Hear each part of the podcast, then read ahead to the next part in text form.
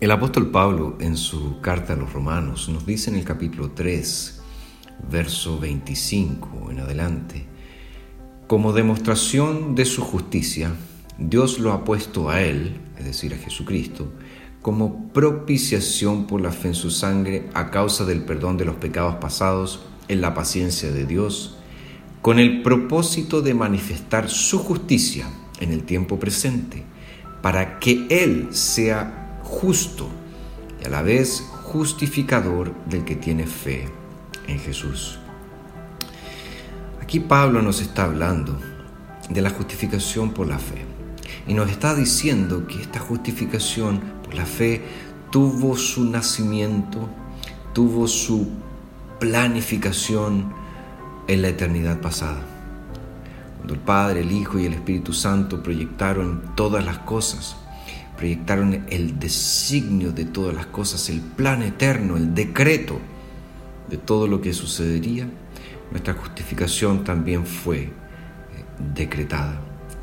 Y es muy interesante que dice Pablo aquí que Dios tuvo un propósito y su propósito fue manifestar su justicia. Y a la vez nos dice que esa manifestación de justicia demostraría que Él es justo y que Él a la vez es justificador. ¿Qué es lo que quiere decir Pablo con esas expresiones? Que Dios sea el justo y a la vez el justificador.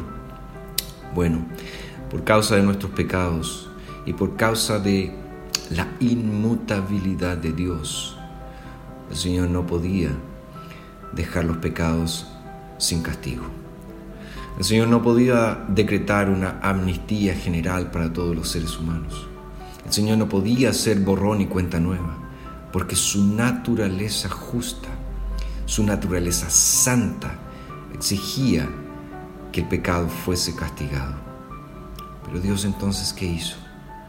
Él envió a su Hijo, a Jesucristo, a morir en nuestro lugar, a sustituirnos, a fin de que en Él nosotros pudiéramos tener justificación.